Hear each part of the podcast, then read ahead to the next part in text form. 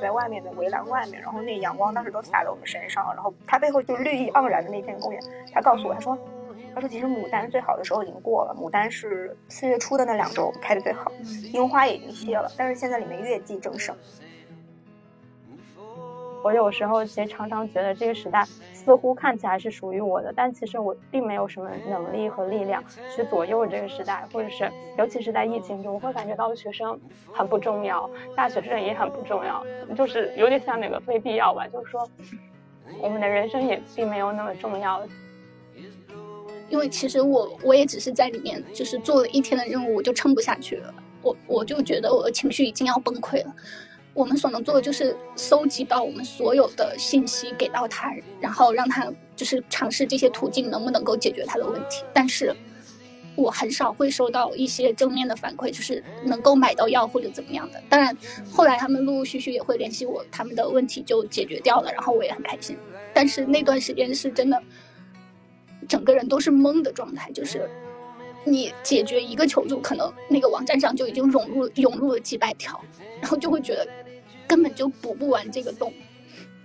然后今天中午去食堂吃饭的时候，我这个拿这个饭盘，然后放到桌子上，一瞬间注意到这个食堂不是中间有这个挡板吗？我一瞬间这个突然想象到，我说就是挡板这个东西存在多久了？就是如果对于一个比如说刚上幼儿园的小朋友来说，在他的这个世界的认知里面，这个挡板是先天存在的，就公共场合的这个桌子上是一定会有个挡板，就是甚至对于我我我来说。我也是把这个挡板视作一个理所当然的东西了，就是好像它天生会存在在这个桌子上面。大家好，欢迎收听本期的问题青年播客。上周三是五四青年节，在五四的晚上，我们组织了一场名为“五四青年围炉”的线上聊天会，与各位青年朋友们聊了聊彼此最近的生活状况。我们很高兴能在这次青年节暂时脱离宏大的叙事，与具体的人、真实的声音相聚。这期播客是五四青年围炉的内容回放，我们希望能将从围炉中收获的温暖、陪伴与动容，也传递给现在正在收听节目的你。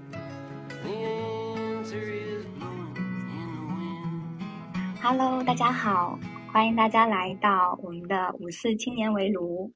然后今天晚上呢，就是想趁这个机会和大家聊一聊最近的情绪和生活。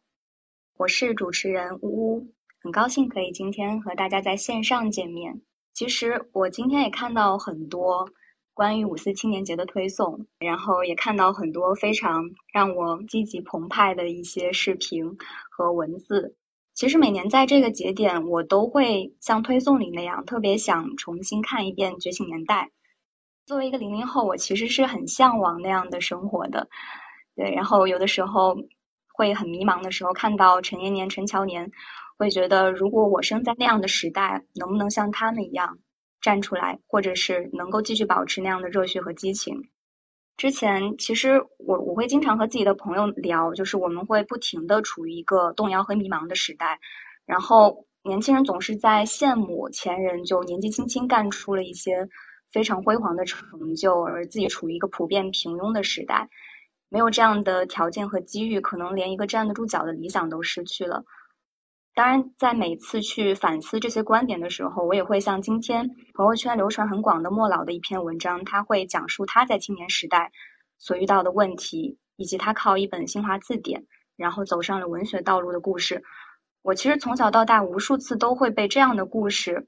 所鞭策着，然后去不断反思自己所拥有的，就像自己一直被说的是后浪那样，我也会不断的去自反。我到底拥有什么？我可以创造什么？但是这依然没有办法掩盖我们现在所面临的问题。其实，我觉得青年之所以已是青年，是因为其实我们在内心中一直是有一番挣扎和探索的。我们确实是没有稳固的价值和一成不变的答案，但是也没有失去想要扑腾一番的那种冲动和勇气。我觉得这个是我作为青年所能感受到的那一种永不熄灭的激情吧。所以今天其实也不是和大家去聊非常宏大或者深奥的话题。那我作为一个零零后，能够主持这场活动，我觉得真的非常的荣幸。也想听到大家在不同的阶段自己的一些人生故事。我们相信青年他不是一个宏大叙事里面那种整齐划一的样子，它永远是一个多面体，有着不同的切面。而我们每一个人就是那个具体的切面的样子。我们相信每一个故事它真实的力量。所以今天呢，就想就一些比较简单的话题。那首先呢，我就想和大家聊聊最近的近况吧，就是想看大家在哪座城市最近的生活是什么样子的。呃，我自己呢是在北京，然后目前大四就读，对，马上就要就是毕业季，然后也会面临着很多择业或者是继续升学的压力。最近看到的同学，大家都会迷茫比较多吧。就是我也一样，然后我在不停的尝试各种各样的工作，在确定自己在这个社会的位置到底是什么样子的。所以呢，我也想问一下大家，看大家目前的生活状态以及心情是什么样的。Hello，大家好，我分享一下我的这个，反正我的这个经历比较特殊哈，我所在的城市也很特殊，两个城市，我所在的城市应该说准确的说有三个城市。嗯，我生活在苏州。呃，我的公司注册在南京，嗯，我还有一份产业在西双版纳。那这次疫情上海发起以后，我在江苏的东大门，南京经历过去年到今年的三月九号带薪，苏州从二月十三号开始到现在为止，还一直在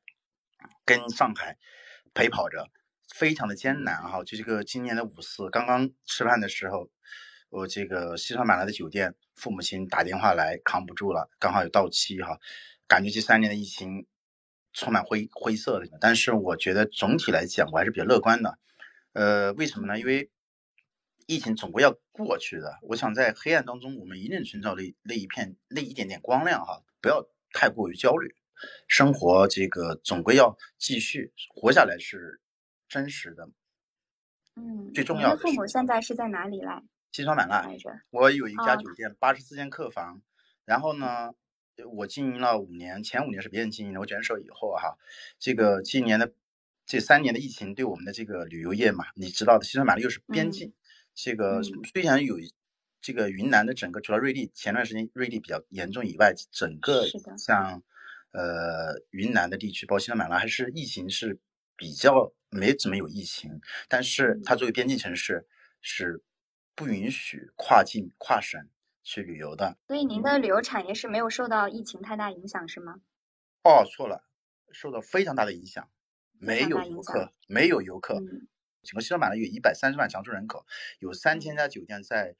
州府所在地叫景洪。你想，嗯，这些人根本就是我们，呃，一年的亏损在一百多万，对吧？对于我们一个这样一亏损，而我的江苏的企业这两天苏州吧。呃，我们带薪以后，我说我们苏江苏是每个市都不允许去的。比如说我苏州，我到南京，不管有没有薪，我到南京去隔离三天，三天我回苏州，我还得隔离三。天。几乎我。所有的项目都没有办法实施，所以我比所有人都焦虑，因为孩子不能上学，从孩子从二月十四号开开学到现在为止都在家上网课，因为现在足不出户这种政策以后叫静默区，这也是从江苏昆山起始叫静默静态管理。开始。您那边静默区持续了多长时间呢？从二月十四号陆陆续续到现在吗？到现在陆陆续续有中间有一些有一些不是静默区，但是陆陆续续都是不允许的。前段时间最严重的时候，我们是不可以持二十四小时核酸、坐公交、去公共交通等等上班都不允许上班的，包括理发店都关门了，只允许超市开放。是的，是的。我们在社交媒体上看到的可能更多是声量比较大的一些城市的声音，然后您说的情况我也是比较对听到了一些新的信息也比较多，非常感谢您和我们的分享。嗯，Hello，我是 我是在上海，其实然后我其实在上海已经是工作有大概六七年的了，就是一个老社畜，嗯。其实我的小区就比较特殊吧，我们小区其实从三月十七、十八号的样子有一个密接，然后就从那个时候开始，并且正好也赶上了网格化，就是那种二加二加二的那种模式。对，所以其实封到今天已经封了有超过一个月，嗯，差不多一个半月。我讲一些具体的小事儿好了，就是我们小区其实是防范区已经有半个月了，然后其实自从防范区这个政策出来之后呢。嗯，每个小区执行挺不一样的。然后有的小区说，他那个就是咱们区的那个区政府的指导是说，你不能聚集，然后不要去封控区就行了，对吧？然后上海发布也这么说的。但有的小区呢，可能就是说你出去要通行证，有的小区就没有这个事儿。然后我我们小区当时我们也问有没有通行证，然后居委说没有通行证，他们也没有得到通知。然后我意识到，其实这里可能是一块空白的地方，就是。嗯，可能小区就是各个街道跟小区为了维护自己的保持阴性的这个声誉，可能会有不同的政策。就是今天下午，其实因为我需要去买买药，然后然后跑腿的确实也一时喊不到，比较晚了。我今天下午跟邻居就试图就试着出去了一下。我我们是我们我们的那个小区是很老的那种老破小那种小区，就是相当于一个街道上面好几个那种小区。它不是像那种呃现代的小区一样有那种很严格的物业跟那个划片的区，它其实就是一个门而已。然后在一些街道上，就等于我们住在弄堂里面。然后那个弄堂，弄堂面临的大马路有不同的口。我们我们我们为了其实接近那个药房呢，我们从后面一个口出去。然后我们去的时候发现那边有两个防疫人员，嗯，其实可能也是保安吧。他他穿的其实是蓝色的那种防防护服。然后他们门关了，我说我们是防范区的，想要出去买药。他说你的证呢？然后我说我说是什么证啊？他说通行证。后来我就说那你你没有通行证吗？你能给我看一下你通行证是什么样的吗？因为我们居委说没有这个东西嘛。嗯。他说我不需要给你看我的证，我们不需要证就可以在这。我说但是但是我不知道我要申请什么样的证。他后来说。你如果没有证，你就从你住的地方出去，你不要从这个口出去。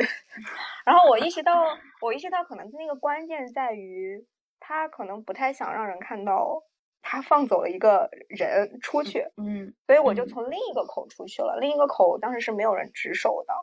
嗯，我们就我们防范区居民本来就可以出去嘛，我们就出去了。然后我今天结果今天去。去到去药房的时候，我我我因为那个路上是有一个大公园的，我就往公园的方向走。我经过的所有的嗯好食啊，那个快客呀，便就是全家，只要是这种有有品牌的便利店，嗯，我发现门口都被贴了一个叉，就是白色的那个封条，上面写着“疫情封条”四个字，但也没有章。然后比较有意思，我走的那个公园了。那个公园其实那个公园平常很多人，但是其实附近很有名的一个公园。它现在围了一些围栏，然后全就是他把，因为公园其实外面跟马路邻着有一大片草坪的，现在那片草坪也在围栏里面。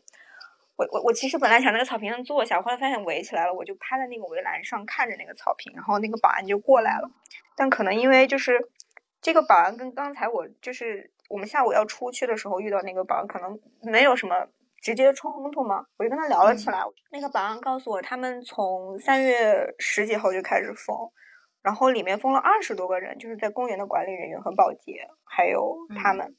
我说，然后我跟我邻居一起出去嘛。我邻居说，哇，那你们在公园里肯定过得还挺好吧？这么好的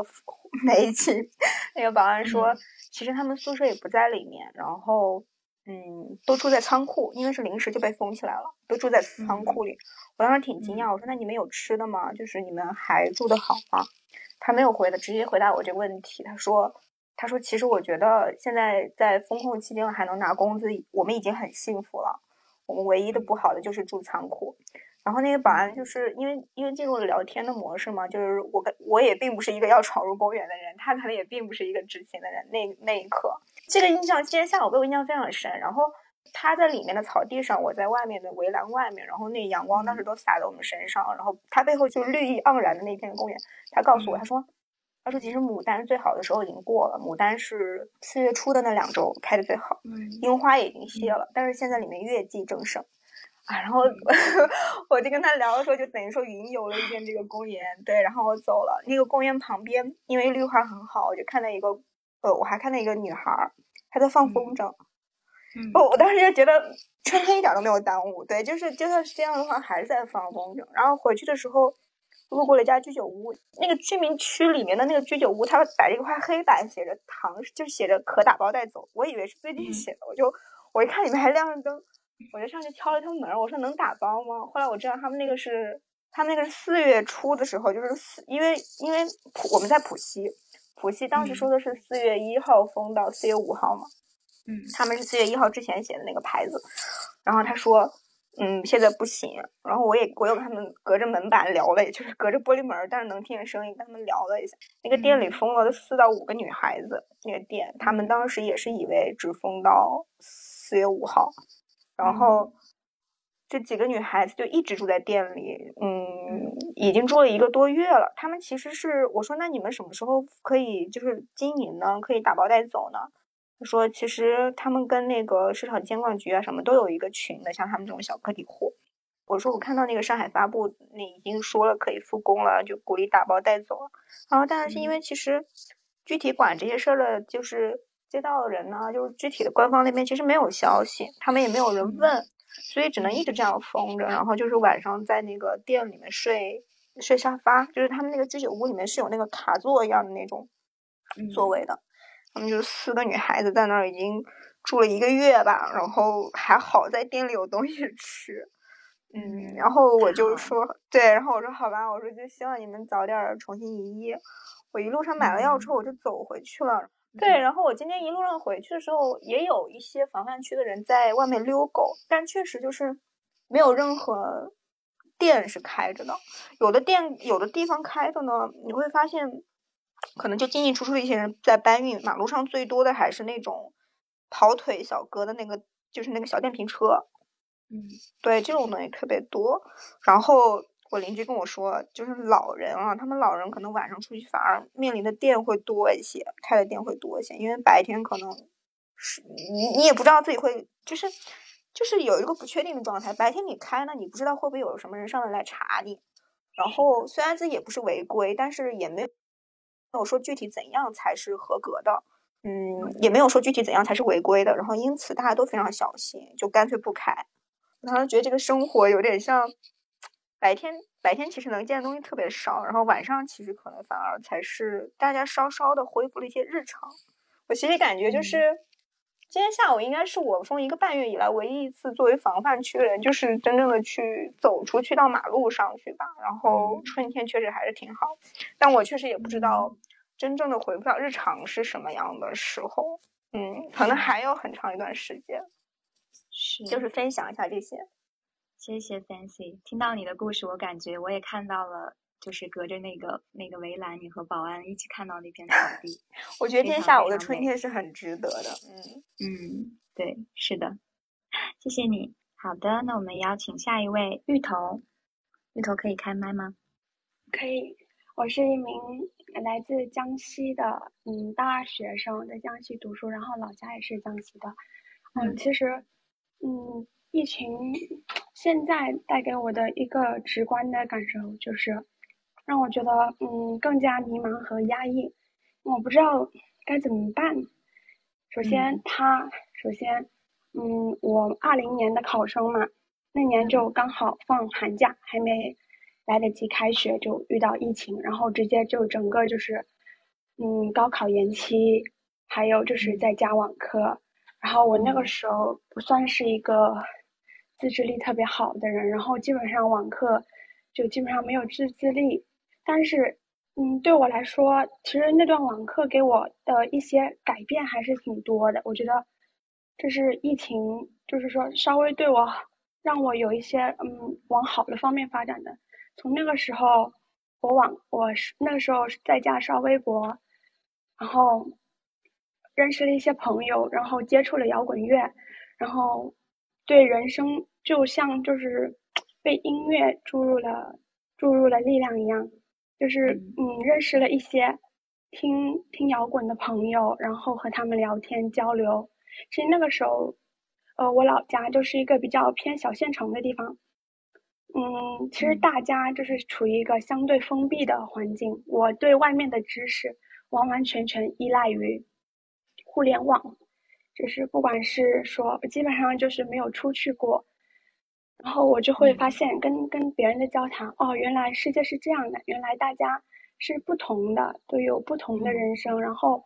对一些新奇的东西有不同的看法，就像打开了我世的世界大门一样。嗯，高考那年，因为疫情延期，然后其实我那个时候成绩不算很好，我那个时候甚至，嗯，最后的那个三模考试都没有。都没有过线。但是高考那天，我不知道为什么，就是嗯，状态就特别好。我觉得考不考得到无所谓，而且，呃，而且就是说，我觉得嗯，能考怎么样的学校对我来说不是最重要的，是我觉得有书读就是对我来说就是一种很大很大的幸运。真的，我看见过很多，就我身边的农村来的嘛。女孩子真的就是初中就已经嫁人生小孩了，我觉得太恐怖了。然后我觉得有书读真的对我来说非常重要，就算我不是没有嗯没有那么勤奋，没有那么努力，然后直到我现在就是上了这个大学，呃，因为因为听摇滚乐，那个时候呃高中时候是听的比较多的是绿洲，就是那些英伦摇滚比较国外的。然后大学的时候认识了一些朋友，然后让我把目光转向了国内的一些嗯现在比较火的乐队，然后我去听现场追演出，然后坐火车，嗯跑跑很远的地方，然后偶尔翘翘课什么的，就去看我想看的演出。我觉得，因为实在是没人陪我去了，我鼓足勇气，我是自己一个人去的。然后到现在。从现在是不是因为疫情就没有办法去参加线下演出了呢？对对，不仅仅是这个，嗯，因为疫情不仅仅是就是禁锢了我，然后把我困在这个，基本上就是市里就出不去了，学校基本上现在也封掉了，嗯，哪都去不了，然后这是让我觉得很失落、很压抑的一个人，嗯，方面。春天嘛，我春天就是想出去，想去交朋友，想去看小花小草啊什么的。对，还有一个就是我刷那个社会新闻嘛，嗯，不管是上海还。是别地的那个刷社会新闻，刷的我太窒息了，我觉得，哦，然后我就更迷茫了，我觉得，嗯，以后好像不管做什么都，都好像嗯很难去迈出自己的脚步，感觉，就。是有一些东西在你动摇不了的东西，但是就是存在的东西在阻碍着你，但是另一方面我在学校，嗯。因为滑板，或者是听音乐，或者是去看演出，认识了一些呃很好的朋友。其实我在班里是没有朋友的，我跟我们班和我们寝室的室友，嗯，感觉就没有话题。然后我之前还特别想说和他们交朋友，我说抬头不见低头见嘛，大家如果能玩到一起就太好了。我现在就比较，唉，就是比较看得开一点吧。对，然后我找到我现在朋友，我跟其实跟我朋友在一起的时候，我觉得好安心，好幸福。我觉得，嗯，就算稍微失去了一点自由也没什么。我和我朋友散步、看电影，然后因为现在线线上上课嘛，教室都不用了，然后我和他就，嗯，到一些空教室里面。呃，自自己学习自习什么的，我觉得很幸福。但是，嗯，一到网上，我一回归到互联网，或者是一些我要面对的一些问题，我就会很焦虑、很压抑。我觉得，嗯，我我真的不知道该怎么办，不知道未来在哪里的感觉。嗯，好，谢谢鱼头的分享，谢谢你，拜拜，拜拜，拜拜。好啊，我有点想听司仪的分享，来，司仪开麦。最近你还好吗？啊，大家好，我是司仪，然后我是 吴老师的粉丝，同时也是，嗯，之前我是我也是那个青年志的前实习生，呃，我想，因为我是刚刚听了那个肖雷的分享，然后我是正好在美丽的西双版纳隔壁隔壁四十分钟车程的城市叫普洱，嗯，所以我想跟大家分享一下，就是呃西南角。就是在现在的一个情况，呃，之前那个青年志有发过一篇文章嘛，它叫《疫情之下他们在云南不舍鲜花与自由》。呃，当时我看见这篇文章，其实还挺复杂的，嗯，因为我发现现在所谓我们说就是疫情的世外桃源，其实我觉得有两种，嗯，青年的情况吧，因为第一种呢就是。世外桃源的一个享受者，我觉得就是比如说现在很多在云南本地的呃我的朋友，就是同龄人零零后，其实有一批人是很快乐的生活的，因为我们这边确实没有受到疫情的，就是真的几乎没有怎么影响最近，所以他们就呃比如说我闺蜜，他们就现在经常去 山上采樱桃。采蓝莓，采葡萄，羡慕。然后大家就是可能就是也也有很多朋友就是回西南了，就是决定以后，比如说就待在昆明，或者说是去成都，因为成都离我们算比较近的二线城市。呃，但是其实还有另一种人，就是我，就是世外桃源的一个焦虑者。呃，因为我其实是以之前包括在青年志也好，然后包括呃一直在北京念书，我其实是一个特别喜欢参与一些社会话题或者说是社交活动的人。呃，但是现在这个情况呢，就是。我一方面我在世外桃源，我周围的高中、初中同学都很享受；一方面呢，我大学的朋友要么在北京朝阳，要么在上海被封着，所以就导致了一种我每天的一个互动都是非常割裂的。而且，因为云南这边没有什么情况，所以可能一些我在疫情情况也不是很严重的同学，他们就会跑来这边旅游。我之前就有一个江西的朋友，就是跟芋头一个城市的一个朋友过来，我就发现做地陪成了我唯一的快乐，因为可能我真的很需要外界的一些信息，呃，然后另外最后一个点呢，就是像我这样可能就是所谓的就是被称为比较适合在沿海城市或者说是信息更多一点城市的呃小孩呢，就面临着一个你在家里。你的缺点就因为长期的相处而暴露，嗯，可能最近我家人对我特别不满吧，因为我就是干家务干的比较少，而且我爱关房房间的门，嗯，所以呃，我也想就是在最近在思考，那这种就是我所谓的，因为我被说没有担当，就可能就是不不会去特别注重一些琐碎的家事，所以我也比较好奇，就是。嗯，现在的担当、听话以及务实，它的这个边界到底在哪里呢？然后最近的一个状况就是觉得可能还是，呃，想去做一些外界的实习。就我以前那个，我我其实看见青年志那篇文章，我还挺难过的，因为它里面有一句话就是没有人的话，风景就是无趣的。我当时整个人大破防，所以呃，最近也在。希望去投一些可能一二线城市的实习，呃，但是目前就是就北京这个情况，我也不太能保证就是能不能过去。对，啊，但是最后就是，嗯，也有一些幸运的事情吧，就是我有有增加了一些奇奇怪怪的生活常识，比如说我之前从来不知道，就是四月跟五月有什么，现在我知道了，就是四月先有蓝莓，然后有樱桃。然后五月有葡萄跟无花果，然后最近云南的那个鲜花也开了，就是先白玫瑰，然后黄玫瑰，最后红玫瑰。对对，所以我也提倡，就是如果是那种很喜欢生活化，或者是喜欢开店啊，或者说是特别慢生活的朋友，就是很适合跟我交换，就是真的挺希望大家就是到时候解封以后，呃，过来这边玩。对，嗯就是这样。好。好，谢谢司仪，云南宣传大使，太美了。好的，好，接下来要上麦的是二点萌，Hello，大家好，我是二点萌，我来自上海，然后我也是一档播客叫《你在想想》的主播之一，然后我是最近想 最近想分享一下，因为疫情期间，我和我的朋友也是另一位主播。做了非常嗯，做了好几期关于上海疫情的一些想法吧，所以我可能就会总结分享一下呃这些最近的一些想法，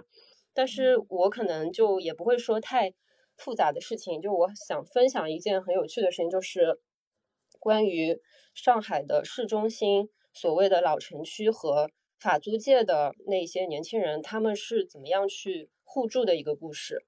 嗯，因为四月份上半个月其实是上海疫情最困难的时候，然后有很多人其实那时候都是买不到东西，然后所谓的那些团购也是刚刚才开始。那呃，因为我是有一个我我人是住在上海的浦东的，那在浦西我有一我也有一个房间，然后他那个房间正在装修，那我的装修师傅其实就被困封在我的装修的工地上面了，然后他因为是一个工人，他。平时不太会用手机，然后也不知道怎么去参加团购，然后大家也知道上海的这个疫情期间的团购物资的价格是非常贵的，所以我就想方设法想要给他搞东西吃，于是我加入了浦西市中心的一个互助群，也是当时几个年轻人他去发起的一个湖南街道的社区互助群，然后他们呃就是以一个微信群为单位。然后开始搭建不同的小区和街区的一些互助群，大概分裂出了有十几二十个群。那瞬间就是说，这个微信群就被很多年轻人，大概平均年龄在二十几到三十岁左右的一些年轻人加满了。然后大家就开始迅速的开始通过这个微信群来搭建自己的一个街区的互助的一个关系网。那因为为什么？因为呃，在那个那部分老城区，所谓的。那个那个街区，它其实是有很多分散的、独立的这个房子的，不像很多新式的小区，它是以一栋一栋楼或者是一个小区为单位。那以小区为单位的这种新式的小区，它的这个用户的住户的组成部分都会是以家庭或者说中产阶级为单位的。但是像老城区，很多都是各种各样的人，然后从外地打工的。到普通的小青年白领，到呃本地的一些中年老年人，他是非常分散的，他也没有以小区这样为单位的一些一些关系网，所以有了这样子的一个互助群和的组织之后，其实那些年轻人就开始能够找到组织可以帮助到自己了。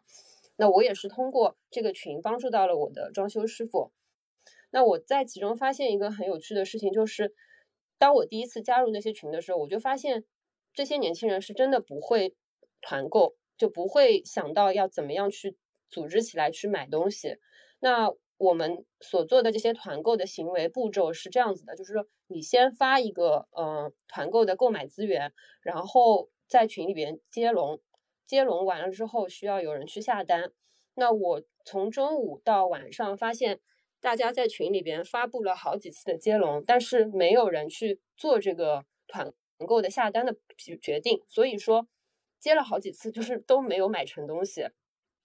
然后我就我我后来实在看不下去，因为我是真的很想要给我的师傅买东西，我我就变成了这个协调去促成大家买东西的这样子的一个人，然后同时又有一个年轻人，他主动的提出他要做这个接货的团长，那他这样这样我们其实就是前前后后花了大概两三天的时间，一直不停的在。对着这些手机和短信去组织这件事情，嗯，前前后加起来有下了大概一百多单的，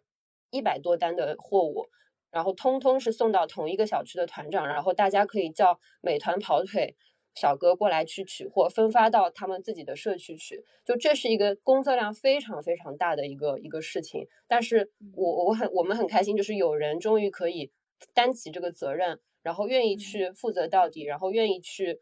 花很大的力气和精力去为了大家去服务，但这个其实对我来说就是一件做公益的一个非常伟大的一件事情。而且这些年轻人都是第一次干这些事情，他们以前从来没有做过那么复杂、那么呃、那么体力活，那能涉及到那么多呃人的订单的一些事情。就是我觉得这个都是非常重要的一些经验。就他让我觉得说，年轻人他可能原来在城市里边都是非常原子化的，就大家都不知道。呃，想要去帮助别人，或者说如何去帮助别人，在这个疫情的互助群里边，我我是很开心的说，看到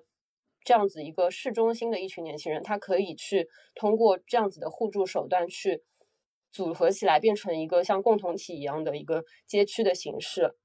然后慢慢的就会发现有很多住在附近的人，他们组成了自己各自的小群，在这些小群里边。他们有些人最近是可以出门的，所以他们会很主动的去担当起帮助其他小区的一些人的呃团长的角色，甚至去帮他们去跑腿送货，就非常感人，非常感人。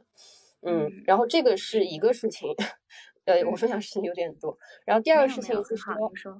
对，然后第二个事情是说，对于物高价倒卖物资这件事情，其实年轻人也是非常有正义感的，因为有一个小区里边，他。的门口，呃，有一个保安，然后那个保安其实是垄断了整个小区的物价，就是我们的邻居的小群。然后因为保安他是对于整个小区是有非常强的利益关联的，所以其实，在大群就是在那个街社区群里边，没有人敢于去讲他的这个加价的行为。就他加价加到什么程度？就是说一块黄油两百五十克卖八十五元，以及有时候他会他会比如说把那些团购物资的海报，把它的价格改掉，把他的那个供应商的供应商的联系人的二维码掐掉，然后以自己加价的价格卖给小区的邻居。但是没有人去说这件事情。然后我跟其他几个邻居也是差不多二三十岁的年轻人就。组织了一个小群，然后我们其实一直在吐槽这件事情，但是又迫于说保安这个利益关系，然后不好意思在群里边讲，以及因为群里边很多大家都是实名或者说呃会显示自己住的门牌号的，其实也是有一些隐私的问题。但是后来因为我们实在看不下去了，有有几个小姑娘，她们就非常的勇敢，她们就真的有一天在群里边。爆发了，然后就很很勇敢的在那边说加价的这个问题，嗯，当然也爆发了很大的冲突，但是我觉得最后的结果是很好的，就是说后期就没有人最就没有人再发一些非常价格高的东西了，就我觉得这个勇气也是非常大的，在在这种特殊的情况里边，就可能我觉得。就是虽然虽然平时我们说日子过得很太平，然后疫情是一个很困难、很痛苦的时期，但是我觉得很珍贵的说，大家发挥了非常强的主观能动性。就是有一些事情光看或者光在背后议论是不能解决任何问题的，只有你真正的去鼓起勇气，或者是发挥你的就是责任心，发挥你的很很主观的能动性去行动起来，才可以或多或少的真正的去改变一些事情。就是可能。在于面面对一个更大的环境来说，你可能是虚无的或者是无力的，但是哪怕能够推动一点点的事情，也算是像西西弗斯推石头这样，就所谓做出了一点点的意义吧。对我觉得这个是非常感人的一件事情。好好，谢谢阿达蒙。好，下一位子晴可以开麦吗？大家好，那个我之前也是青年志的实习生，然后我现在在北京。呃，我我想讲一下，我是作为一个大四学生目前的生活状态，还有就是对身边的一些观察。就是我我的生活状态跟思怡刚刚讲的有点像，就是生活在一个疫情时代下的一个世外桃源，甚至像就像一个孤岛一样。因为我现在人在北京，然后我们学校可能是北京为数不多没有什么风控措施的高校，就也可能就整个五一就是到昨天为止，我们都可以自出自由进出的，但是不能在校外过夜，但是也是可以的，就是。冒点风险，然后我觉得我们现在这个我的这个状态，就是很像之前上交流传出来那个梗一样，就是偷着乐。就我觉得我们这个整个学校的学生到现在，就到我们今天也开始封校，今天就出不去了。就我觉得我们前前面这一个月两个月时间，别的大学生可能被关在自己的宿舍楼层里面，然后我们还可以非常自由的进出，在北京各种地方去玩。我觉得我们就是过了一个多月这样一个偷着乐的生活。嗯，我我自己就觉得，其实我是蛮难与与这个状态这个自处的。我每天就是也是很割裂，因为我有很多上海的朋友、上海的同学，就每天看朋友圈，大家可能连饭都吃不上，然后学生被关在宿舍，一层都出不去，每天排号上厕所，然后我居然过得这么滋润。其实我我我是很难与这个割裂的感觉自处的，因为我之前就是可能人生二十年都没有。这么清楚的感觉到自己是一个特权特权阶级，就说实话，我们真真的是，就是我我我很难想在这个状态下，我该怎么面对我自己，就是现在现在这个很快乐的生活，就每次反正出去玩的时候，身体都有一点沉重。嗯，再一个就是我会在想说，这样一个疫情会给我们这一代青年学生带来什么样的一个这个一个遗产？我我我当时会想说，就是。我最近也是一直在想这个问题，会不会说从二零年之后入学这一代的小孩，这一代的学生，可能对大学或整会对于整个生活的想象就会完全变掉，就可能他们的人生可能在刚刚开始，就咱们说高中毕业之后吧，可能你作为一个人成人的人生才刚刚开始，然后他们就会很习惯于就是各种风控，各种就是被别人允许出去自由的玩，都会觉得是一件不可思议的事情，嗯，会不会把这个变成一个常态，然后？就是再也就忘记忘记掉原来那种我们说的正常的生活是什么样，但是会不会说这种状态可能会有另外一个极端，就是可能就是会引发一些新的思考，就会不会是？我觉得如果能引发一些新的思考是一个好事儿，但是我今天又感觉，因为我们一直是这样一个偷着乐的状态，实际上会把我们这群就没有怎么受到风控的学生的那种感受和他们对社会一些认识，跟其他已经被风控过或或者被怎么样，就是被。呃，就是被疫情管得很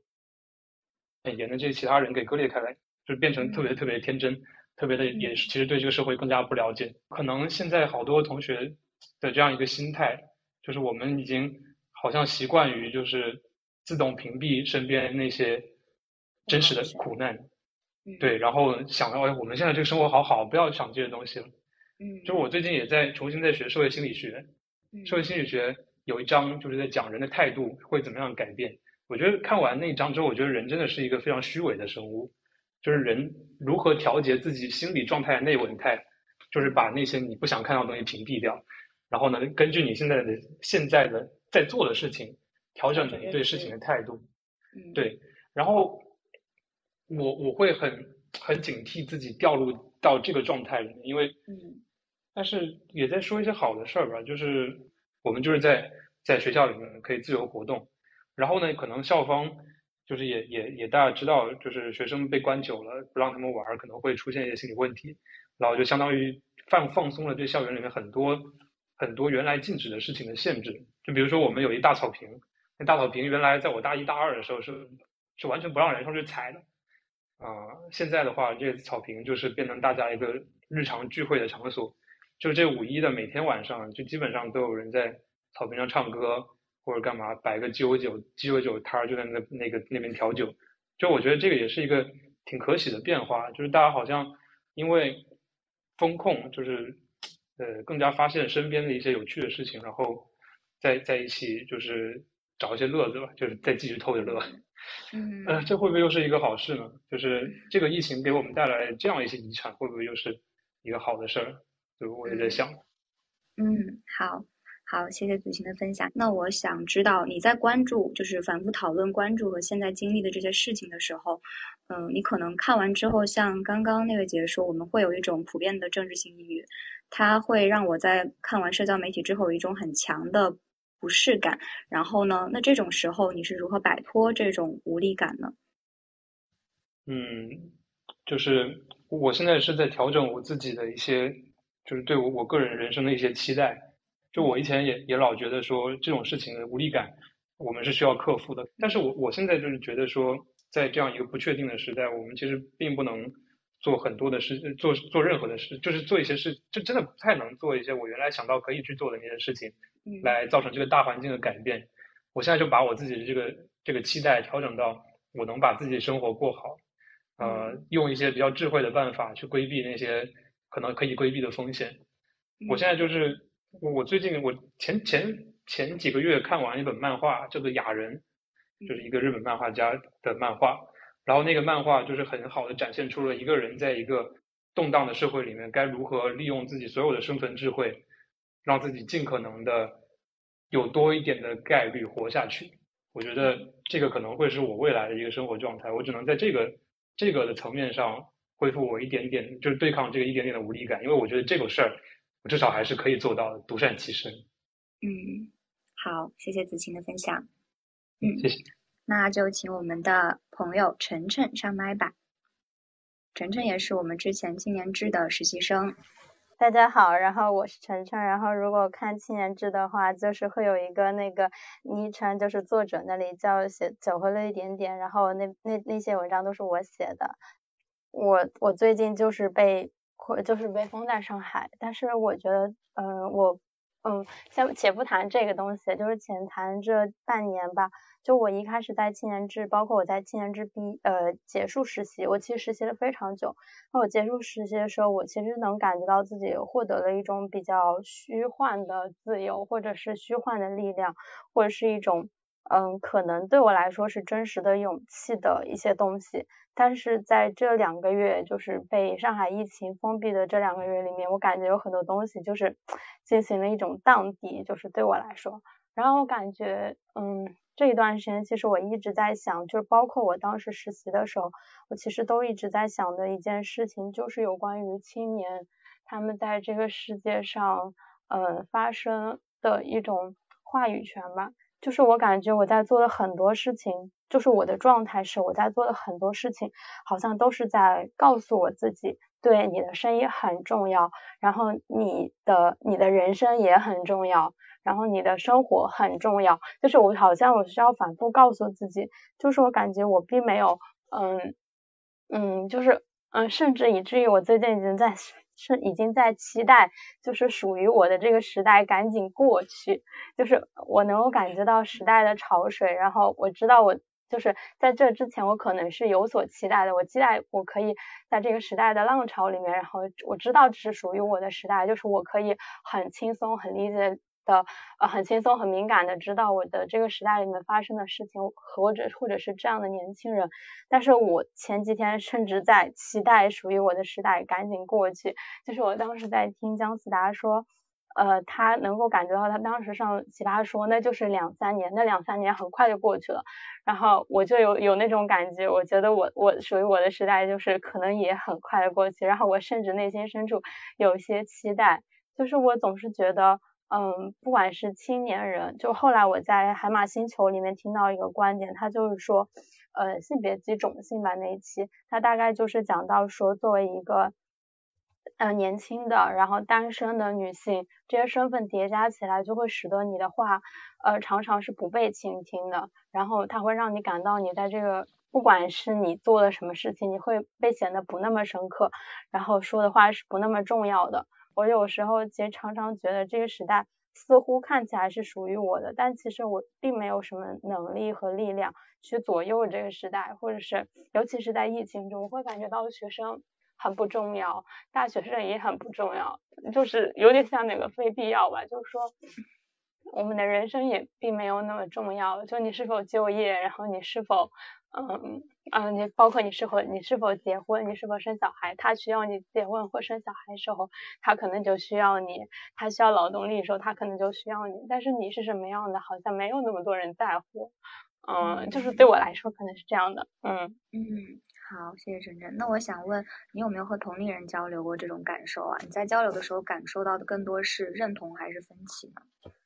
嗯，我其实有跟我的同龄人交流过，呃，就是交流很多事情，我会发现大家有很多的分歧，就是那种分歧是我，但是我可以完全理解那种分歧，因为那种分歧就是大家的信息不一样，然后大家的共识也没有办法得到一种对齐，就是，嗯，比如说你要获得很多想法，它。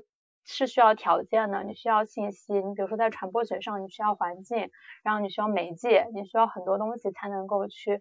呃，比如说深刻的想理解或者想到某些东西。我我一直我最近在做的事情就是，我就是坦然的接受了一些朋友，然后我们的想法是不一样的，因为我然后另外一些我非常想要留住朋友，会就是加快和他们的联系，然后我。嗯，会希望做一些事情，然后经常和他们聊天，然后来试图对齐我们之间的信息差，然后使得我们可以就是不至于在人生路上就是走散了。对你刚刚在疫情期间你也说嘛，会关注很多事情，然后还会继续写文章，那就是你，我想知道什么事情能够让你感受好起来呢？就是在今天经历过这么多变数或者努力。还未果的情况下，你还关心什么？什么能带给你希望呢？嗯，我觉得对我来说，就是我前几天就是通过那个凤梨在行动的志愿者，就是呃，因为他们是关注性别暴力的嘛，然后我就在想说，嗯，相比于很多议题来说，包括像 LGBTQ 的议题，或者是像各种各样社会议题来说，我觉得性别暴力这个议题是我们本土。的环境里面一个非常迫切的议题，然后我就会希望自己将来在工作之余，还是有机会可以去做一些行动的吧。然后我觉得就是要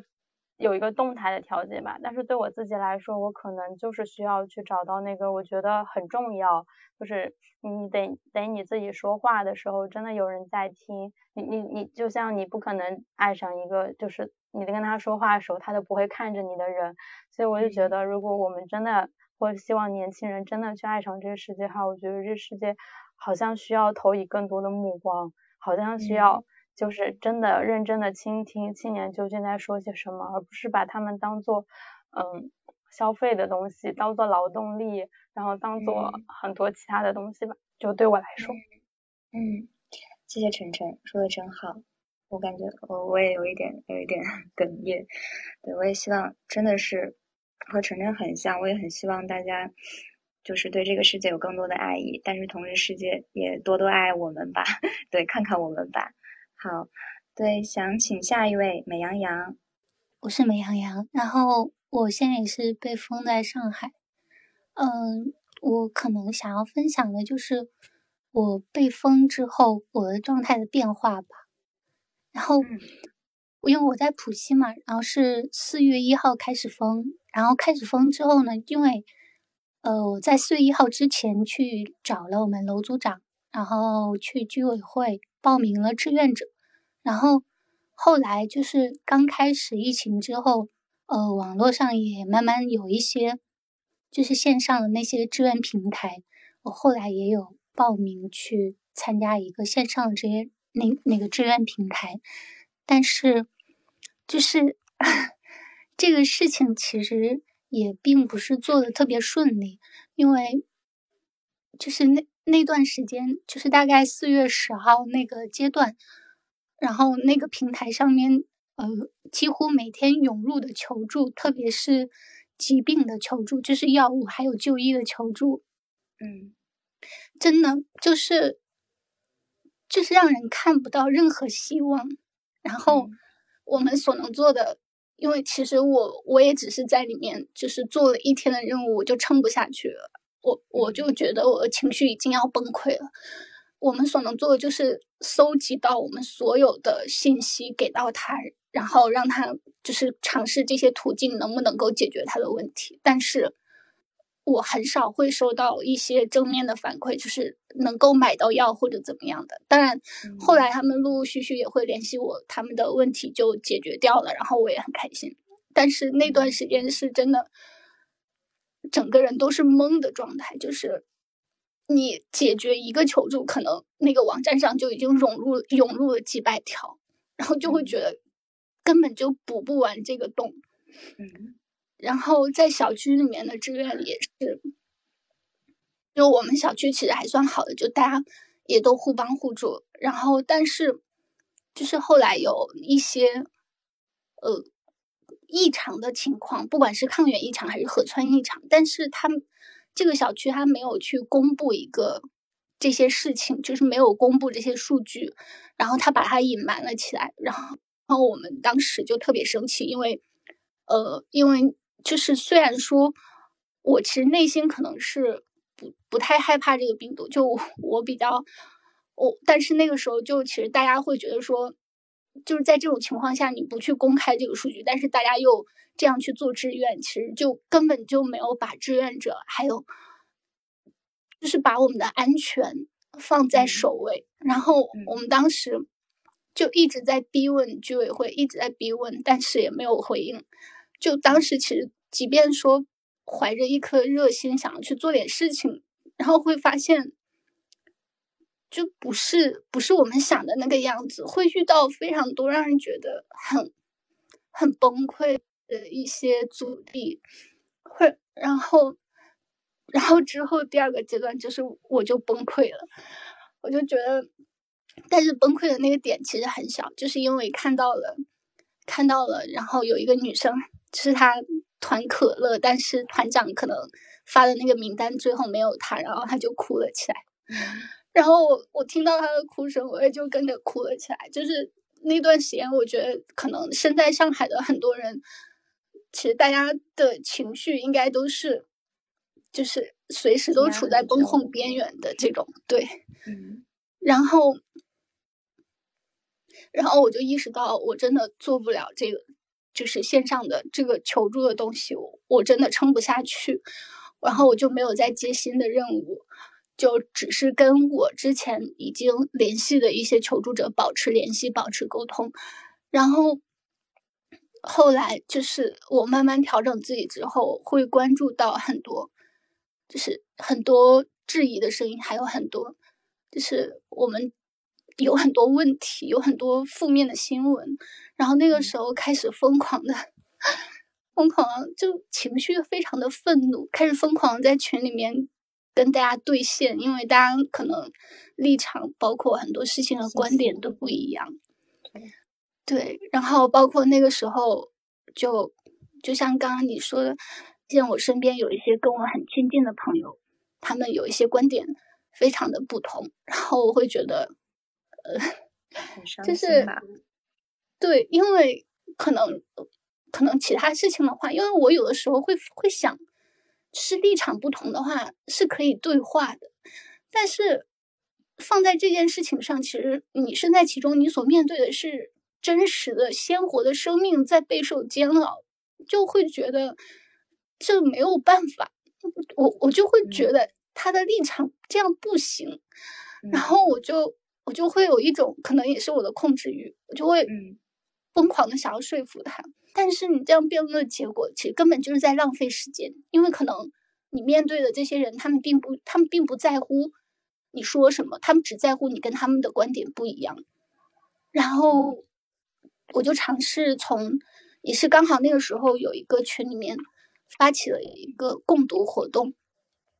然后那那个共读活动的那本书叫做《清醒的活》，就是我也很推荐这本书。然后看了这本书之后，就就会尝试想要把自己的情绪从情绪当中抽离出来，然后让自己恢复平静，就回归到自己的日常生活当中，就尽力去抓住自己能够抓住的那一部分。然后我现在就。现现在状态就还还 OK，还可以。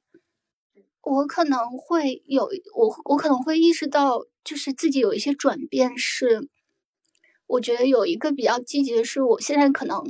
遇到一些问题的话，我会有一种想要抓住一切可能去解决这个问题。就是因为可能之前在做志愿的时候，因为你面对那些求助，你会觉得。哪怕只是有一点点可能，我在一个就是一整个区的虹口区的互助群里面，然后去问一个呃浦东新区的，就是那边有有没有认识那边的朋友的，然后我就联系到了一个，然后就真的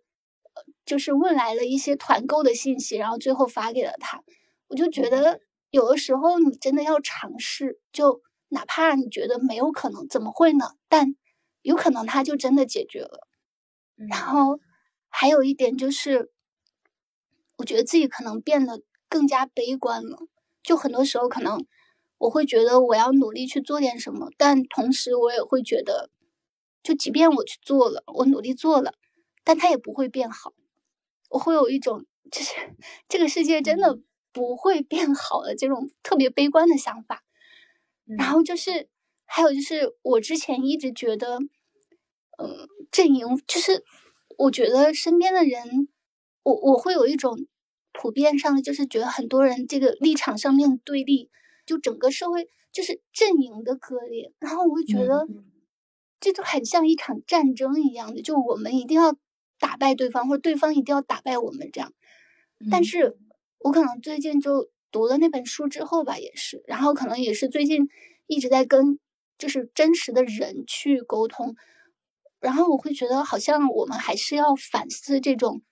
就是认知，就是好像现在是阵营的割裂，但是可能是因为我们这样觉得，而且它只是少部分的，而且还是在网络上一个非常片面的对这个人的表现，那我们会带着这种割裂感去看身边的。人，然后这种割裂就会加剧。但其实，如果你把眼光放在具体的人身上，看到他每一面的时候，你就会发现，就每个人都是一个非常矛盾的个体。然后，对，有会有会有很多，嗯，善意的闪光点，会有很多积极的信号。嗯，也是也是突破。嗯，我。是的，我我其实想刚刚中间就想说，你说可能也是因为你自己的控制欲吧，你会忍不住感到愤怒，然后到现在你觉得世界不会变好了。嗯，我其实觉得，就像我们认为有些人他们可以保持不听不看的状态，去嗯，为了。保持内心的宁静也好吧，或者是各种和平的生活，他们有这样的权利，那么我们也也有权利去看想看的，并为此产生情绪。我觉得你的情绪是正当的，对，就是这也不是你的控制欲，它会是，它会是我们一个愤怒的信号。我觉得其实很多会说青年在就是很容易冲动，然后很容易做出一些不计后果的事情。嗯，当然我肯定不会提倡这样的做法，但是我觉得我们的热情还有冲动有一部分真的是在情绪上体现出来的。嗯，其实今年还有一个说法，就是说，其实从从最开始我对很多事情感到愤怒，想要发表言论，到现在我已经不会对任何事情愤怒了，我不会对任何事情产生情绪了。其实很多人都经历过这样一个过程，对，然后我也很能理解你刚刚说的那一切。嗯，希望你能从具体的细小的身边的事情重拾起你对周围关系的信心吧。我相信这个就是两个人的关系，真的是需要共同努力吧。就其实比起嗯去说服我的朋友，我有的时候会更想和家人保持一致。虽然这是一个。在基于代沟上更难的问题，但是就是和父母的关系一直都蛮好的。其实上了大学会发现很多，就是这件事情上的割裂，包括战争上面的割裂。嗯，但是他们还是有对谈的意愿的。然后我感觉就是这种很俗气的，我我就会把它说成爱吧，就是真的是很纯粹的爱，它会让你变得想要对话，而我们就要去把握、去珍惜这种对话的可能性。目前就这么一个很割裂、很动荡的，然后容易让人产生不安情绪的环境下，我觉得我首先会抓紧这种力量。嗯，也希望你可以牢牢的抓紧它。对你刚刚说到爱，我想到就我之前读到那个门林格尔，他提到一个重建生命的三原则，然后他当时说爱是其中最重要的一条，然后我当时特别反对，就。不屑一顾，我还在我的结课论文里面疯狂批判。但是我最近几年就觉得，爱爱就真的是一切的源头。就之前还不理解，呃，是是圣经里面在说吗？要去爱你的敌人。然后啊，是的，圣经里。对，对我我就没有办法理解这种事情。但现在好像会觉得。因为他也是一个真实具体的人，所以就是他有值得被爱的地方。嗯，真的很感动。就是你刚刚说了那一系列你在团购群里或者你在这个疫情期间遇到的事情，你还能说出这样的话来，我觉得真的很感动，也很开心。谢谢，谢谢。好，接下来是犬如小牛，可以开麦吗？我是目前在广州上大学名大学生。然后我的专业是新闻。我今天想，就是刚才上一位这个姐姐说的，她在上海的一些体会什么的。就我们广州这边，嗯，要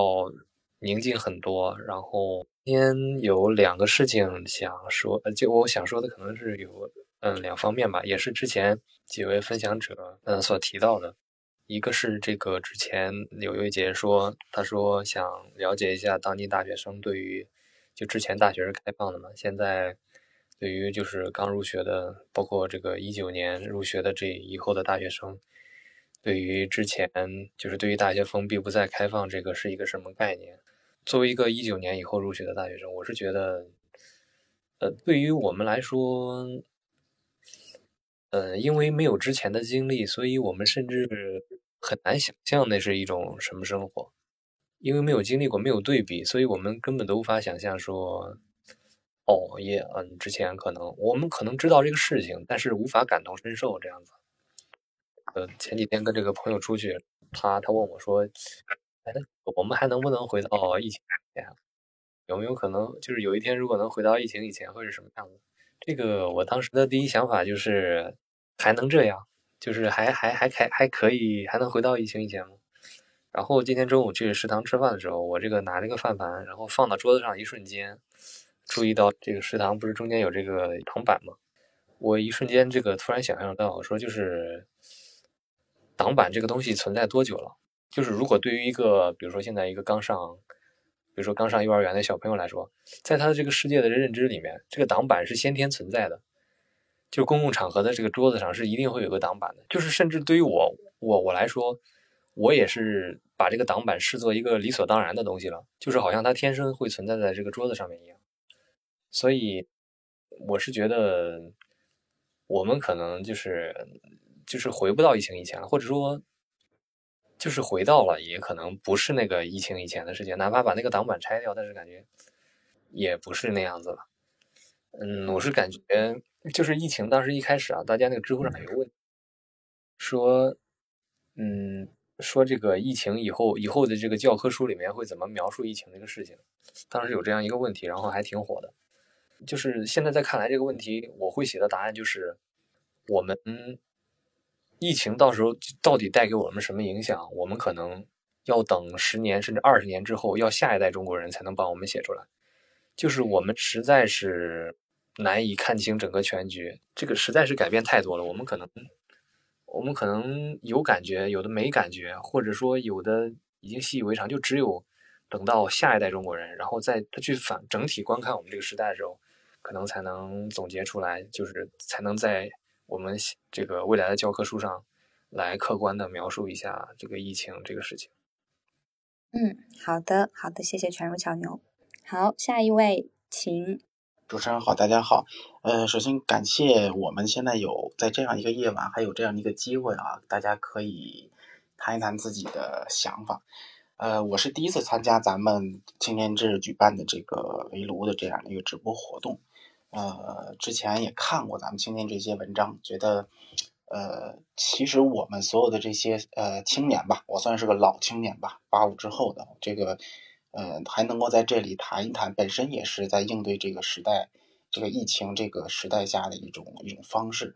那我自己的这个情况是我自己人是在北京，但其实我半个家半呃半个家人嘛，其实都是上海这边的，所以以我这个平时的习惯呢，基本上一个月到两个月都会飞到上海，哎呃有可能是去回家里看一看，或者有可能是自己在上海逛一逛，找一找朋友。那受疫情的这个影响呢？其实现在这都已经是很长时间没有回到上海了，但是我心里非常牵挂。就在我自己的北京的这个，就我我自己家里的这个书房，我的这个现在的我坐在这个书房里的右手边，其实都挂着一幅上海地图啊，因为对上海这个还是有挺深的这种情节，所以关于最近在上海发生的一切，其实。自己心里边还是有非常多感受的。那呃，其实我我不想占用太多时间啊。其实我只是想，可能想提两个两个问题吧。呃，可能没有答案，但只是抛出来。第一个呢，就是说前面呃，我记得我们有有有一位朋友是芋头嘛。其实他提到，他说有时候去看你身边的一些人也好，或者一些言论也好，我们看完了以后觉得并不能认同，然后我们内心就会觉得特别的无助。呃，我我其我我觉得大多数的人，至少在我们这个直播间里的这这些朋友们，其实应该都有这个感受。我们去打开微博，我们去看这些评论，网上的评论，其实都会觉得有时候会有一种出离的这种愤怒。更不要说如果这种这样的人就在我们身边。但是其实我是想说呢，呃，其实当我们的身边出现这件事情的时候，我们可能要反过来思考，就是说。为什么你会要求你身边的人的想法跟你是一定要一致的？就是说，其实，在这个世界上，本身大多数的事物是在变化中的，而这个人的本性是寻求一种不变，所以这个我觉得是导致人生是以这个悲剧作为底色这样的一个一个原因所在。所以，我觉得人的这个一生，包括我们的精神世界一生，其实都是在对抗这种变化，来寻求一种认同。当我们在我们的这个精神世界和我们的活生生的这个与人的打交道之中，发现我们可能控制不了一些变化，或者说我们寻求的这种认同很少，甚至基本不存在的时候，可能我们就会觉得有一种深深的无力感。但是这种无力感又恰恰是那么样真实的存在在我们的身边。但这个就本身是我们的世界的组成，是我们生活中的一部分，所以其实我也想跟前面的像芋头这些朋友说，其实真的不必要太过于的无助和悲伤。当我们认清这就是我们的世界，这就是我们的生活的时候，可能会使我们会好一些。呃，这是第一个我想分享的。第二个呢，呃，其实呃很抱歉啊，我觉得我我不太同意前面我不记得是哪位朋友了，就是咱们啊，应该是一位男生提到说，我们有些问题是可以去改变的，有些问题可能是不能改变的。那么对于不能改变，我可能会抱有一种啊另另外一种解读啊的对他啊，当然我的理解不一定对，如果说错了，这个大家批评我啊。呃，我我恰恰觉得这个世界上其实所有的事情，不管它可改变还是不可改变，但是我觉得至少作为青年人来讲，对这个问题的提出和表达其实还是非常重要的。我们之所以有提问，是因为我们有思考，我们对这个事情的来龙去脉、它的与它的这个呃这个原因，还有它可能的走向，在我们脑子里每个人有自己的解读，而这个解读最终。会不会成为一个现实？我们不知道，所以我们会有提问，而表达是为了把这种提问变成一种记录。如果我们今天的，比如说在直播间里讨论的这些啊东西，只是成为我们一个情绪的宣泄，可能它的意义就嗯没有那么的大。我是想说的是，其实我们可能确实无力改变一些事情，但这并不意味着这个事情不能被改变。所以，我想作为青年来讲。我们对这些问题的提出和表达，其实还是非常非常重要。但是在现在这种特殊的时期呢，其实我对 几个问题真的是有很深的一种嗯担心或者忧虑吧，或者叫轻度抑郁也好。第一个就是我觉得，到底在这个时代下，呃，这种疫情对于现在的青年人来讲，他的精神到底是一种刺激还是一种禁锢？我相信两者皆有。有一些朋友可能。嗯，在这种情况下，会有一种嗯，这种更为激烈的情绪反应，对于身边的人能产生非常强的共情。比如说前面我参与到我们的这种互助小组中的朋友，听了以后也挺感动的。但是有些朋友可能相反，他就是采取一种回避，或者将自己是呃陷入一种抑郁状态中。其实持续的痛苦和抑郁也是一种回避的方式嘛。所以呃，两者皆有，但是我不知道最终。可能更多的是一种刺激，还是一种禁锢？如果是一种禁锢的话，那第二个问题是，我不知道这个疫情对于现在呃青年，尤其刚才咱们这么多大学大学生的朋友们的这种影响，这种长期的影响究竟是什么？比如说，现在我们再去想再去看演出，再去看一些现场的一些东西，变得非常的遥不可及。我我仍然记得之前在北京，我我上大学的时候。我上大学的时候，呃，为了看北京人艺的一个这朱旭老爷子的演出的画变，这个这个话剧，在冒着这个大雨，一路飞奔，然后就把整个身上都淋透了，坐在这个剧院里，但是看的仍然觉得精神上非常满足。现在好像想起来，这种经历变得非常非常难得，甚至成为一种奢望。嗯，我最喜欢，比如说上海交响乐团。现在也持续的把所有的演出都取消或者延期，那这种精神生活，包括我们嗯被禁锢在宿舍里的大学生们，他们过了三年、四年，过了十年以后，他们如果在没有一个呃广泛的视野和一种呃呃一个基础的阅读量的话，那他未来他的思想到底是一种正面的还是一种负面的？我我真的不知道。最后呢，我觉得。嗯，在这个时代下，嗯，究竟这个时代能够带给青年什么？然后这个，然后我们这些青年到底能给这个时代带来些什么？我也不知道。我觉得可能最终会归结于一种自我的这种孤独感吧。其实大家，呃，在宣泄的时候，我觉得他的精神内核就是一种孤独感。这种孤独感有可能恰恰是构成我们这个人生的一个。一个一个核心的东西，只不过疫情的发生，把这个核心很真实和赤裸的暴露在我们的眼前。嗯，我觉得我想分享就是这些吧。有说的不对的，请大家批评。嗯，谢谢。嗯，谢谢您说的真的特别好。我觉得，不过您有一点说错了。您说您感觉如果只是情绪的宣泄，可能没有什么意义。但是我觉得像您这种情绪的抒发，对于我们来说都是非常有意义的，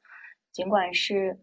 很孤独的个体吧，然后也许没有什么非常深度的或者是准确的答案，但是今天的主题不就是知道彼此在嘛？可能就是在这个瞬间，我们能够给彼此陪伴陪伴，然后同样知道这个问题都摆在我们的面前，这样也是一种力量吧。嗯，是的，这就是我们今天的意义。嗯，好，谢谢你。好的，谢谢。接下来是歧途，Hello。大家好，呃，我我先简单自我介绍一下，那个我是一个在深圳的一个普通的社畜，呃，算是一个大龄的青年，然后三十岁了，然后今儿我其实前面已经听了就是很久，然后大家都在聊，呃，主要是大学大学的同学会稍微多一点，然后我就也以就是那个年龄稍微大一点的一个青年，然后分享一下就是我的一些最近的一些一些一些生活状态吧，呃，首先我们的。主题是最近你还好吗？我觉得可能首先从工作上先先先先说吧，算不上很好。然后如果说呃同学们会比较多的话，可能多看看新闻。然后如果说有大四的同学去看看现在外面的就业情况，然后也会看到就是现在整个的就业环境其实很差。然后大厂也都在就是无论是明里还是暗里再去裁员，然后冠以毕业等各种很好听的一个说法。所以就是运气不好的那个同学。如果说就是在大四的时候已经去报了一个拿到了一个 offer，很有很有可能就是会出现的一个情况是，你现在大学毕业一次，然后试用期三个月，搞不好会再毕业一次，这是一个就是很现实的一个情况。在工作里面的话，也是因为这样的一个原因，所以其实会出现的一个情况是，大家所有现在就是年龄稍微大一点步入职场的人都会有很强的一个危机感，然后所以在这样的一个情况下，呃，好是肯定算不上好的，然后。呃，虽然我知道很很多现在就是外界的情绪，然后大家都是希望能够躺平、佛系一点的去生活，但实际上的那个情况是，现在这个环境会逼迫着大家，你不得不去卷、去竞争，不然的话你就会被在就是整个下行的一个状态下被甩出去，然后导致自己的生活可能会有更差的一个情况会去出现。这是那个工作，然后在工作上面的话，前段时间上个月其实有个好消息。呃，游戏版号发了，然后在这样的一个情况下，就是我自己周围的很多的同事朋友非常开心，因为就是呃，游戏行业是这样，就是如果说没有版号的话，就是你几乎是没有办法去有任何的，尤其是对于一个新品而言是没有任何的就是营收的来源的，这就意味着有大量的项目会去呃清掉，然后人可能就会被直接被砍掉，然后版号停了整整八个月之久，然后在上个月刚刚放出来。所以大家都都是在，就是在庆祝吧。但庆祝的同时，我觉得一个很可悲的一个事情是，就是实际上这是一个很基本的一个权利，在是被剥夺了八个月之久之后，当他忽然被很轻微的放了一部分到你的周围的时候，你就会感觉很很欢欣鼓舞。呃，所以我一边跟着他们庆庆幸庆贺，然后一边我也会很警惕。我觉得这是一个，就是所有人其实都很容易在这个时代里。被整的很斯德哥尔摩综合症，然后到时候你可能就是被拿走的权利稍微给一点，给给还给你，你都会很幸福。这是这是第一个，就先说工作就说到这儿，然后说生活吧，就是生活其实我在深圳嘛，所以深圳的情况是不会像上海，呃，像北京现在那么的严峻，所以大家的生活其实稍微还算不错。你可以去到就是你想去的地方，其实最严的时候。呃，被封在家里不出门，时间好像也就两周的一个时间吧，我记得。而现在呢，差不多就是三天，你出去做一次核酸。但我依然会觉得，每次要去跟那么多人去排队排一个小时去做一次核酸的时候，依然会感觉这是一个对自己权利很大的一个那个剥夺。它依然会打乱你的很多的计划，你必须得在九点钟之前赶到一个那个特定的一个场地去做一件，就是实际上并没有什么。对你而言没有什么好处，没有什么意义的一个事情，你可能不得不去放弃让你的一次聚会。你可能工作到一半，本身活就还没干完，然后你还得继续去做另一件事情，不然的话，明天你连自己公司门都进不了，可能会有这样的一个那个情况存在。呃，外界的那个整个的环境是这样的话，我自己的那个生活但也有一些变化。就前两个月很庆幸的一件事情是老头环发售了，它的发售给了我就是一个月的时间，至少我都过得很快乐。在那一个月的那个时间里，至少你可以在一个就是很宏大的一个那个世界里，就是感觉无论走在哪里都会给你惊喜。但当你放下游戏手柄，然后回到现实的那一刻，你打开朋友圈，会时不时在半夜看到一瓶又一瓶的信息，这一屏又一屏的信息，可能就是你点开一个是一个红色感叹号，下一个页是一个红色感叹号。当你终于弄清楚它是什么的时候，可能下一轮新的内容又出现了。然后我其实前面听了很多大学的那个同学在去讲自己的感想吧，呃，他们有一个词我听到很多是说很迷茫。我觉得迷茫这件事情似乎是没有办法去解决的一个问题。就是什么情况下我们不迷茫，是因为我们知道未来会变好，会有一个更好的一个那个预期。但实际的情况是，我的感觉是，我们应该是没有办法变得更好了。呃，无论是越来越难的就业，越来越差的经济，还是越来越封闭的一个一个一个交流的环境，似乎是一个必定的一个一个趋势。所以我觉得，可能如果说我们想要过好，首先第一件事情是搞清楚自己究竟想要什么。呃，如果说你希望的东西是，首先是让自己有一个很安稳的一个那个生活的话，这件事情其实现在就已经很难了。如果你还在上大学，你现在还有大二、大三、大四，还有几年的时间可以去就是做一些什么的话，我建议可能每一个寒暑假能去实习的就把它去给实习满，不妨就是这两年就直接去，就是能够把自己的职业去规划规划，然后在你的每一个。寒假、暑假你要去往的哪一个行业去发展，就一步一步的把它前前面需要的一些那个实习经历去补齐，然后去争一个那个名额。然后我觉得这可能是比较好的一个一个一个出路。然后我觉得很有可能就是未来的一个那个情况是，呃，大家都要学会就是以一个比较低欲望的一个方式去生活，然后达成一个新的预期，就是有可能生活不会越来越好，你得在。不会更好的一个那个生活下找到自己幸福的方式。我觉得幸福可能是一个比较出来的一个概念，就是它来源于你今天比就是上一天会过得更好。但如果说是整个环境不会更好的话，你就要找到其他的一个坐标。呃，可能你学会了做饭啊，可能你今天去踏了青，你掌握了一个小技能，然后你写了一篇自己觉得很不错的一本小书，然后你。多读了两首诗，但这些事情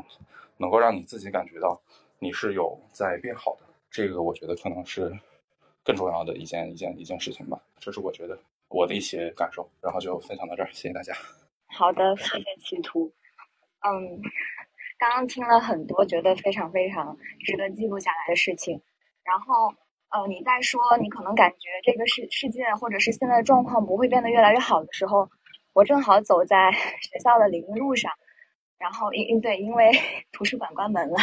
那位大学生就是就是现在一边在做听着播客，然后一边在往回走。但是我听到你说那句话的时候，就是校园的风突然吹起来了。我觉得今天我变好了，就是非常感谢你的分享，嗯。然后你能第二个说，我感觉就是给我们奠定了一个非常非常好的，就是尽管好像是很悲观，或者是说。没有什么变化的一个这样的一个话语，但是听起来会让人异常的有希望，这是我自己的一个感受。嗯，好的，那就请接下来最后一位朋友，Max。我是上海的一个心理咨询师啊，我八九年的，也算是个大龄青年了。啊，今天刷到这个这个节目也是也是怎么说啊，一个机缘巧合啊。第一个，我想就是可能今天我听到大家很多的一个情绪，那我觉得这个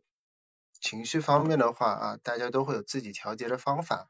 但是我相信这个情绪背后很难很多很难以去处理的，更多是说这个世界会不会好了啊，对未来的一种希望的一种丧失，或者说一种无望感、一种无力感啊，这个东西很难通过其他的方法来调节。所以，所以我我我可能主要想谈谈这个，然后，呃，我想先介绍，先花大概一两分钟介绍一下对我一个影响挺深的人啊，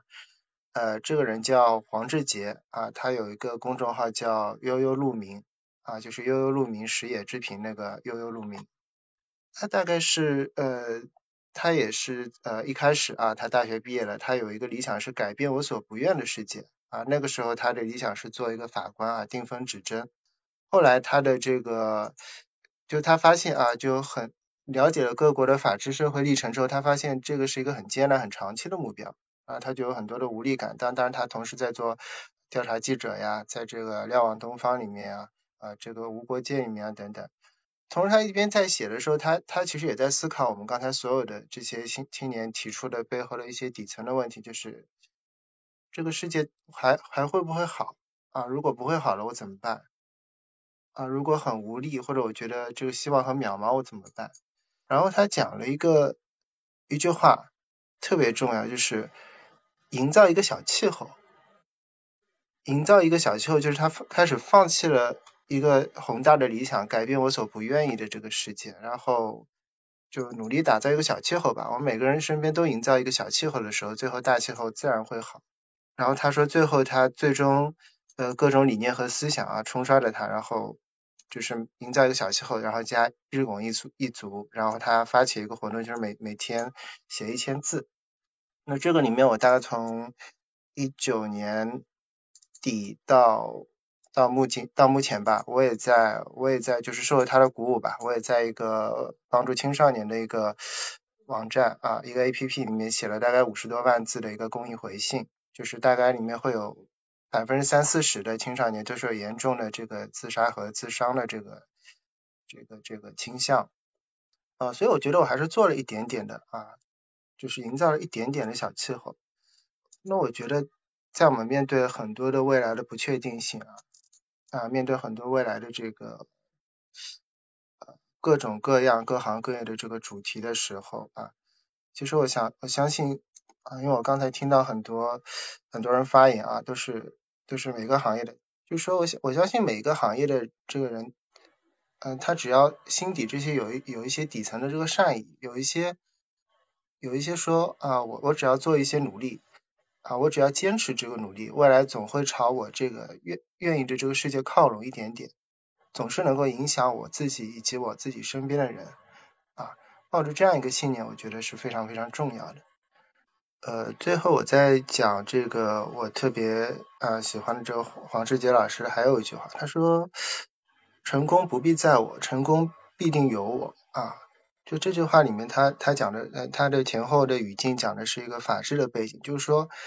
他会披露很多这社会的一个呃这个呃怎么说阴暗面啊，或者说暗面吧，对，呃，然后会有很多的公平得不到伸张，有很多迟来的正义啊，其实也不能称之为正义了。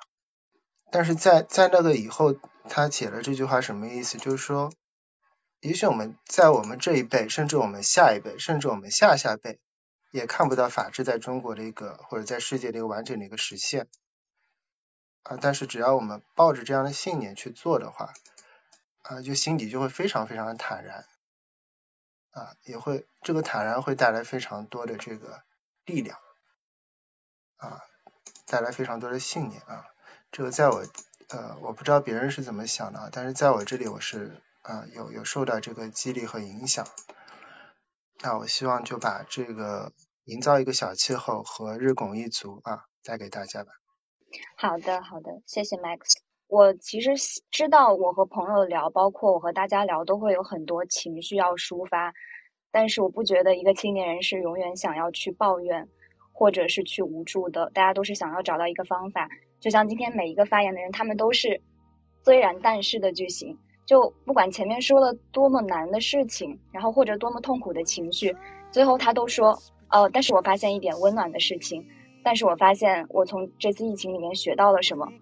我觉得这种感觉让我特别特别好，就是虽然听见大家都有很困难的事情要去处理，但是每个人都在努力的生活着。然后我今天在思路哲学里面也看了一段话，就用这个来做结尾吧。就是世世代代的年轻人可能对自己的青春会有共同或者类似的感受。我们每个人体验到的青春的迷惘，其实不是特殊的风景，而是人性结构中一个必要的层次。嗯，它带给人生以痛苦，但同时也为人生积聚着力量。我觉得可能对于我们这一代年轻人，他的他的那种特殊迷惘 可能会是叠加式的，但是他也会为我们人生积聚着力量。我坚信这一点，嗯，好，也非常感谢今天在线的各位听友，还有喜欢青年志的朋友们，嗯，那我们就下次再见吧。然后大家 祝大家有一个快乐的五四青年节，拜拜。感谢大家收听。问题青年是由青年志出品的播客，我们从青年的发问出发，探讨行动的可能性。你可以在小宇宙、苹果播客、喜马拉雅、网易云音乐等平台收听我们的节目。如果你喜欢我们的节目，可以在微信和微博搜索“青年志 Youthology”，关注我们的其他内容栏目或与我们联系。谢谢。